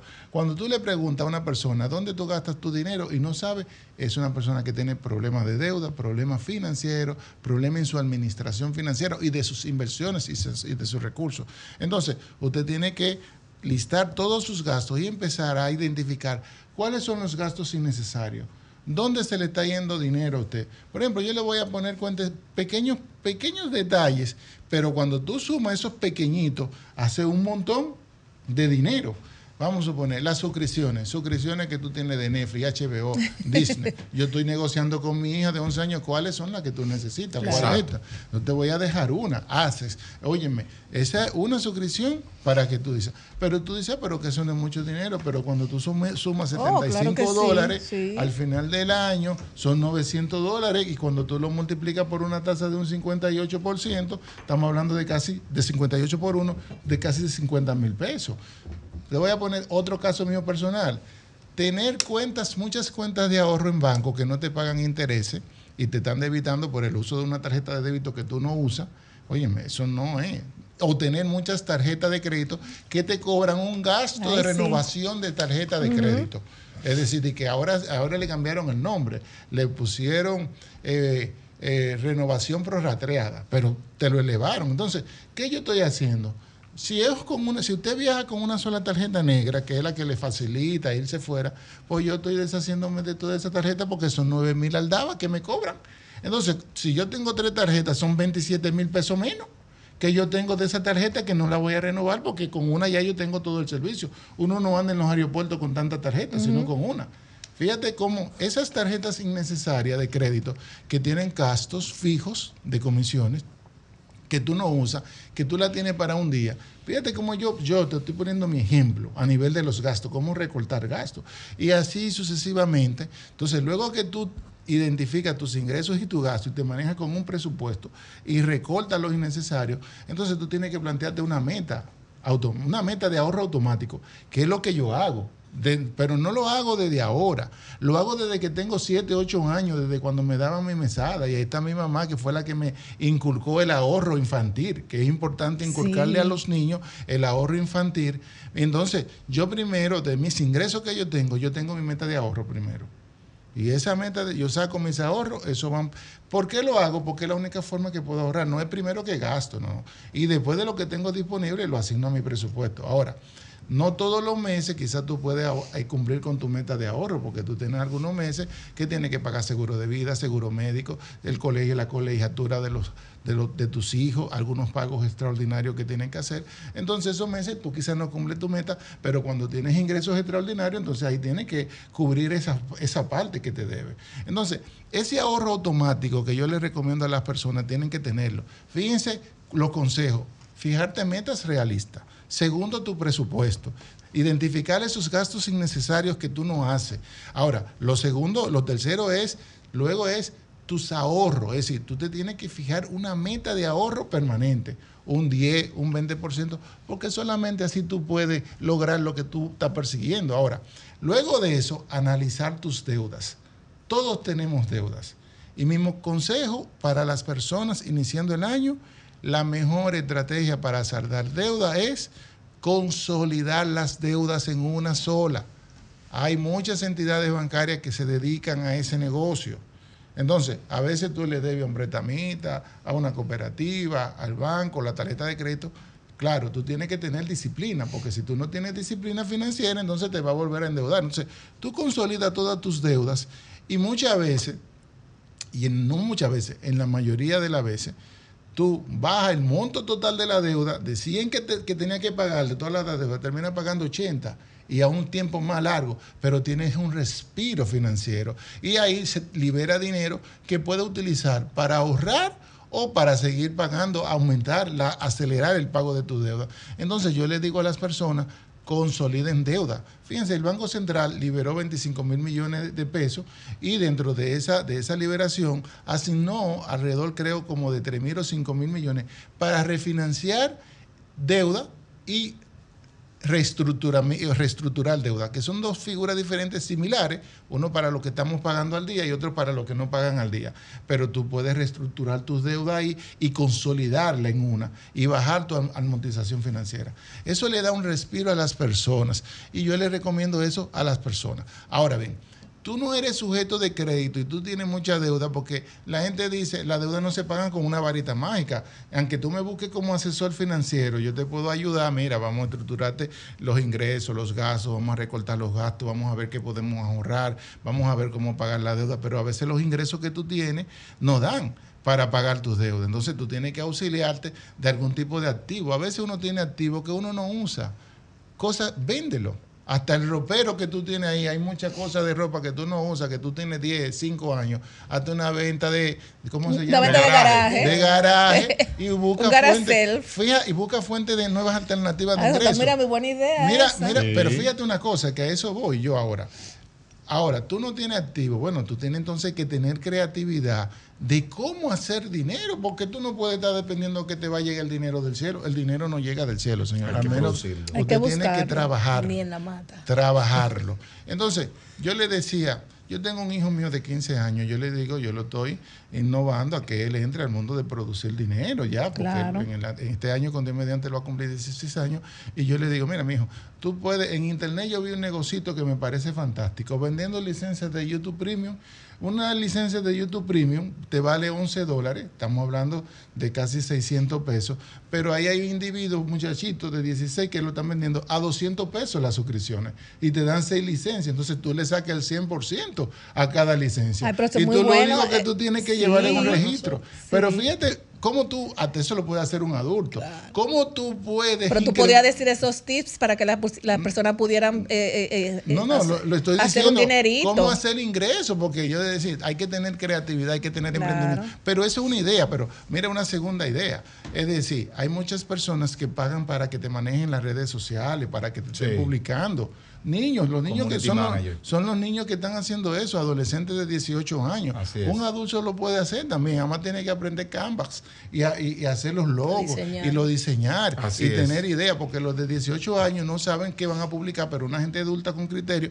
Entonces, son 10 mil y 15 mil pesos que están cobrando por eso. Entonces, Así es es. una segunda alternativa de ingreso. Luego hay ventas de cosas que tú no tienes, pero tú sabes quién lo vende. Entonces, tú lo que tienes que tener Ahí está. Amazon también, que tiene muchas formas de tú ser creativos con no, las no, ventas. también, porque tú puedes cosas. vender artículos de Amazon y tú mismo le dices a la gente en una semana te lo traigo y en una semana tú lo tienes aquí. Lo, tienes, lo traes con Prime. Entonces, fíjense. Hay muchas, hay muchas ideas, muchas de- para producir dinero. Es decir, no se trata de. Entonces, y eso, luego vienen entonces los criterios de tú diversificar tus ahorros. Es decir, yo no le recomiendo a nadie que ahorre dinero en, en cuentas de ahorros que no paguen intereses.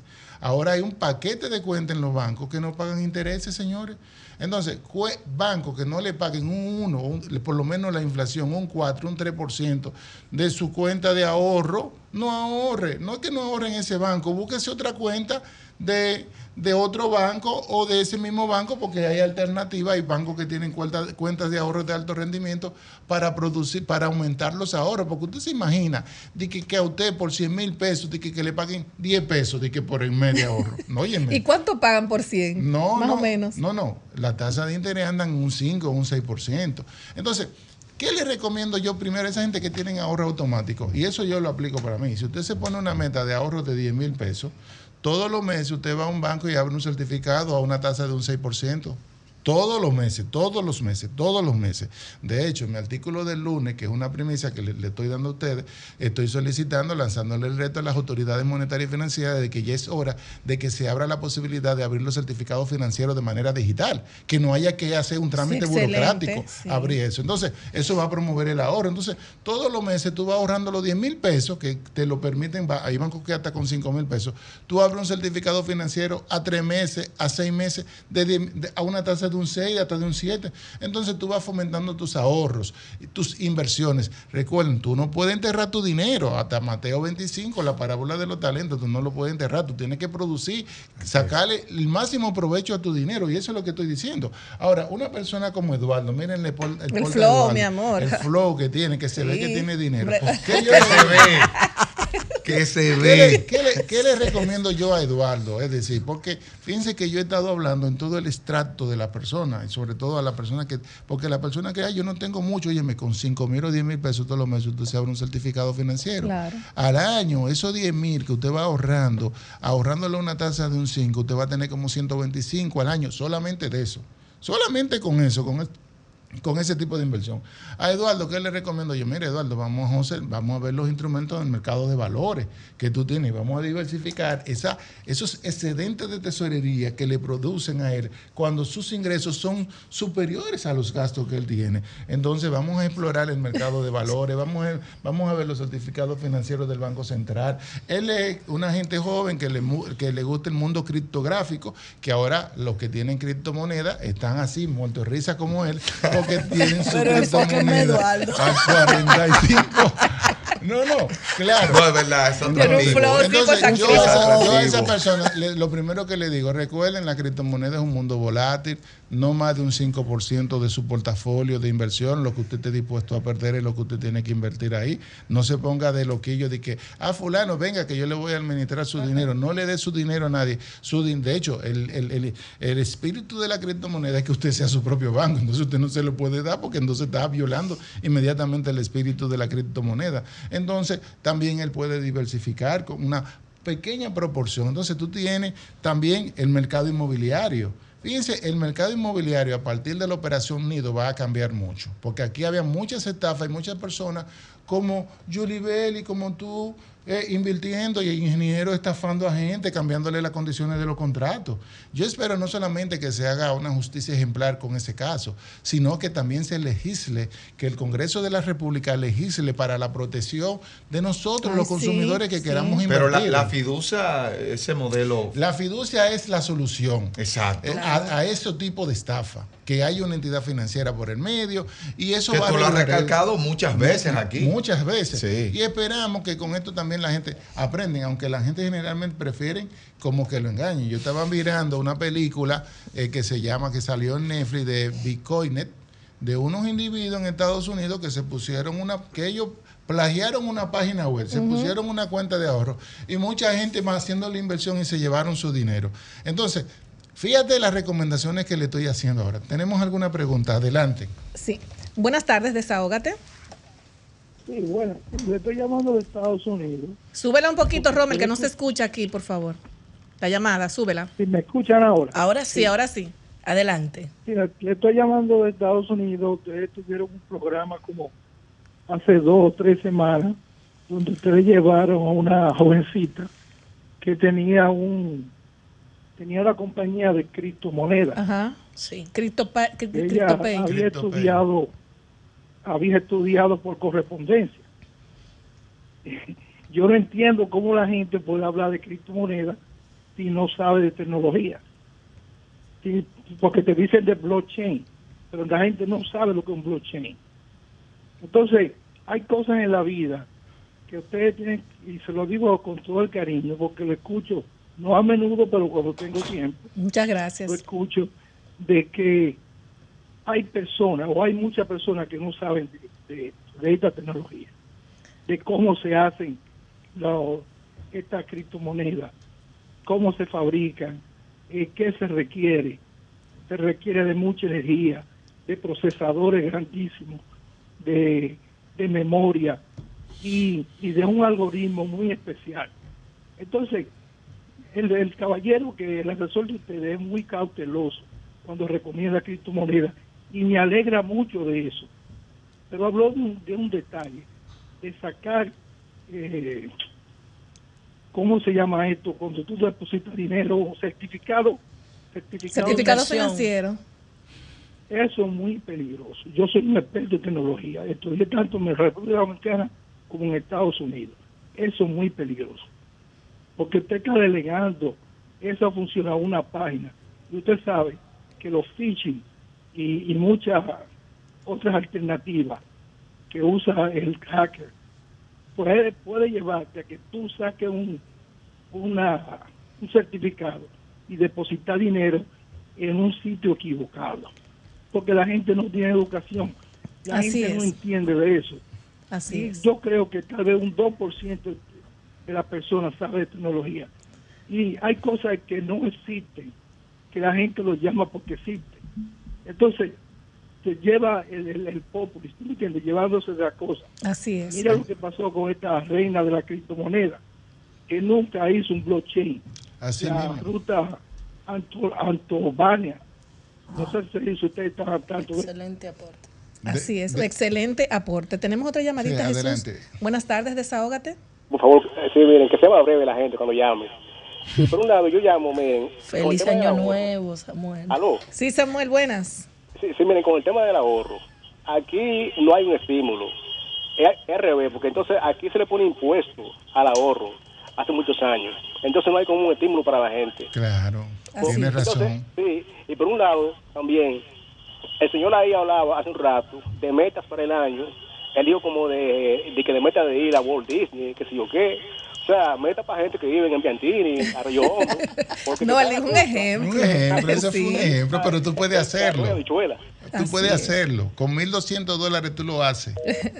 Bueno, pero es Pero, que hay que generalizar. Sí, pero fíjate, yo voy a, voy a aclarar al señor que nos llamó de los Estados Unidos. Él eh, tiene razón, sobre todo en el mundo de la criptomoneda. La película que yo estaba referenciando previamente a él llamar, la conclusión era que el 80% de las personas que se dedicaban a ofrecer ventas de criptomoneda eran farsas, era, fueron estafas en los Estados Unidos y a nivel mundial. Y eso se ha ido limpiando y por eso hay que ser muy cauteloso. Yo estoy diciendo siempre Sí, tú eh, lo has que estás siempre, dispuesto eso sí. a perder, sobre todo por, por los riesgos que eso tiene. Con relación a los certificados financieros digitales, lo que me estoy refiriendo a los, pro- a los propios bancos donde usted tenga su dinero. Es decir, que su dinero, usted, donde usted tiene su dinero ahorrado, usted lo convierta ahí mismo en un certificado. Usted puede abrir certificados de 5 mil, de 10 mil pesos en, sus, en su banco donde usted tiene. ¿Cómo lo hacemos? Porque O sea, si tú tienes, por ejemplo, un, un 100 mil o 200 mil pesos guardados, tú lo que tienes que decirle a la, a la Ah, entidad, Abrirlo, lo quiero, lo abrirlo de manera automática en vez de tú ir allá. de que- porque si ya, De tú puedes, abrir- si ya tú puedes abrir una cuenta de manera digital, tanto en pesos como en dólares en Claro. tu banco, entonces también permíteme abrir un certificado financiero Correcto. a 30, 60, 90 días que yo pueda elegir. Claro, él dijo un punto que yo he escrito sobre eso que es sobre, usted sabe que así aquí hay mucha falta de educación financiera, pero también aquí hay una ausencia de la educación financiera, de edu- educación digital. Eso es un proceso. eh, claramente hay muchas personas eh, que estamos, hay que crear la conciencia para que los que vengan detrás ya tengan una mejor educación digital.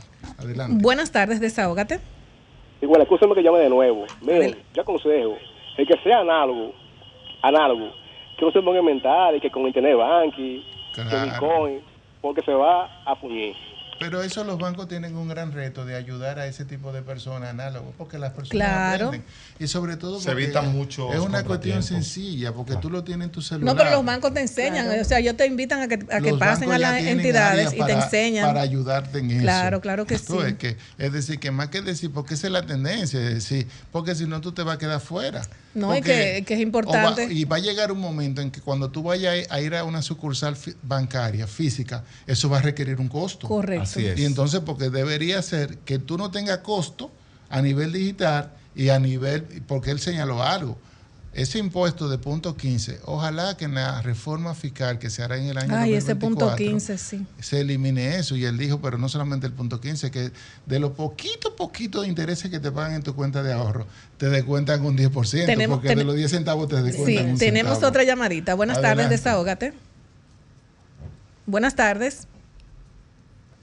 Se cayó la llamada. Jesús, dos allegados a mí, uno ahorrante de Banreserva y otro una empresa bancaria privada, fueron víctimas este mes, el diciembre mejor dicho, aparentemente del hackeo de sus respectivas cuentas, invirtieron en criptomonedas, sacaron muchísimo dinero, estamos hablando de que a uno casi 300 mil y a otro casi 400 mil, en diferentes... eh, eh, cajeros, cajeros, hasta en Licey al Medio, una persona que nunca ha ido a Licey al Medio. Entonces, ¿Qué tienen que hacer esta persona? Ahora te contesto. ¿Tú tienes alguna pregunta? No, se cayó la llamada. Bueno, Aquí está. Ya la tenemos. Buenas tardes, desahógate. Buenas Sí, tardes. Buenas tardes, desahógate. Sí, buenas tardes. Buenas Adelante. tardes, adelante. Sí, buenas tardes. Hello. Sí, Adelante, le ¿Me escuchamos. escuchan? Sí. Me- yo quiero que el jovencito ahí me dé una- o sea, que me dé información, me dé un consejo. Yo vivo aquí en Estados Unidos. Entonces yo quiero irme o sea, para allá, para mi país. Yo tengo 40 mil dólares. Pero me dice que yo no puedo meter, tener una cuenta de dólares allá. Que yo voy a poner a mi hija. A ver si, si es más fácil. Que ¿Cómo comprar yo el certificado financiero o meterla a un banco a plazo fijo, que me diga por favor. Ok, bueno, eso es la respuesta. Él quiere invertir, ¿cuál él tiene? No, él tiene 40 mil dólares allá y quiere convertirlo en certificado financiero aquí en República No, quiere Dominicana. saber cuál es la forma. ¿Y cuál es la forma para él poderlo hacer? La mejor forma de lo que yo le recomiendo era acercarse a la oficina de representación del Banco de Reserva que está en Nueva York. Ahí ellos lo van a orientar, te, te van a hacer todos los papeles necesarios que tú tienes, que tú requieres, y, y te van a abrir ese certificado por aquí. Luego de, don- de donde tú tienes tu dinero, en el banco, la entidad, tú haces una, ya sea una transferencia o una remesa a tu cuenta acá en el Banco de Reserva y puedes poner a producir ese dinero. Es la vía más fácil y hay que sacarle provecho a esa oficina de representación que tiene la República Y que está en Dominicana Miami también. Y que está en Miami Así y en es. España Y en también. España Y es el también. banco más sólido, Sí, Y en el caso, y en el caso de Vianey, lo que ya no están haciendo adiós porque fue que nos dieron poco tiempo hoy, pero vamos a tener más tiempo la semana que viene. Mira, eh, lo primero es que los, todos los cajeros tienen cámara de la persona que está retirando su dinero. Hay muchas estafas en eso. To- hay que ver, como fue con la tarjeta de débito, la tarjeta de débito tiene un chip, es decir, si fue con retiro de la tarjeta de débito, entonces él debió perder, él perdió su tarjeta de débito y entonces si es de todos de tus bancos importantes, cuando tú haces un retiro te manda un mensaje a tu Sí, celular. claro. Sí, sí, entonces hay que, hay, que hay que ver también si la persona es mayor, eh, estudiar el perfil de- del tipo de persona que, que fue, tú ves, porque a veces la persona mayor se la toma un nieto, se la toma un amigo, le hacen esos fraudes por ahí. Entonces, y tú tienes una responsabilidad como cliente de, de guardar tu Claro, instrumento de financiero. Ese Ahora bien. bien, si todo tú hiciste todo eso y llamaste y reportaste, el banco te obligaba a devolverte todo ese dinero. De modo que yo te recomiendo que fuera de, de, de aire, esas personas se, re- se conecten conmigo la semana próxima para yo de manera gratuita orientarlo y ayudarlo. Teléfono y con- redes sociales, y Jesús. Teléfono y redes sociales. Muy sencillo, Jesús Geraldo Martínez en todas las redes sociales para que ustedes sepan y, y ahí me pueden mandar mensajes directos y de ahí yo le doy el WhatsApp directo de, de donde yo Así ofrezco es. consultoría de manera gratuita a todas las personas. Bueno, Jesús, Excelente, gracias por esos siempre. consejos eh, de los Estados Unidos. Excelente esas preguntas. Y nos vamos a una pausa y luego regresamos. Tu consultorio financiero con Jesús Geraldo Martínez fue cortesía de Ban Reservas, el banco de todos los dominicanos. VHD, el futuro que quieres. Bueno, señores, y tu consultorio financiero con Jesús Geraldo Martínez, esos tips, señores, llévenlo al pie de la letra porque mañana será bonito, pero sin deuda, ¿sí o no? Así, mismo es. Y nuestro primer programa 2024, de verdad que nos sentimos muy orgullosos y muy contentos de estar de nuevo de 5 a 7 de la noche. Desahogate República Dominicana. Gracias. Jesús, Julie Vélez, Eduardo, Vianelo, Marilyn, un saludo muy especial y a todos nuestros radioescuchas. Les queremos mucho. Bye bye.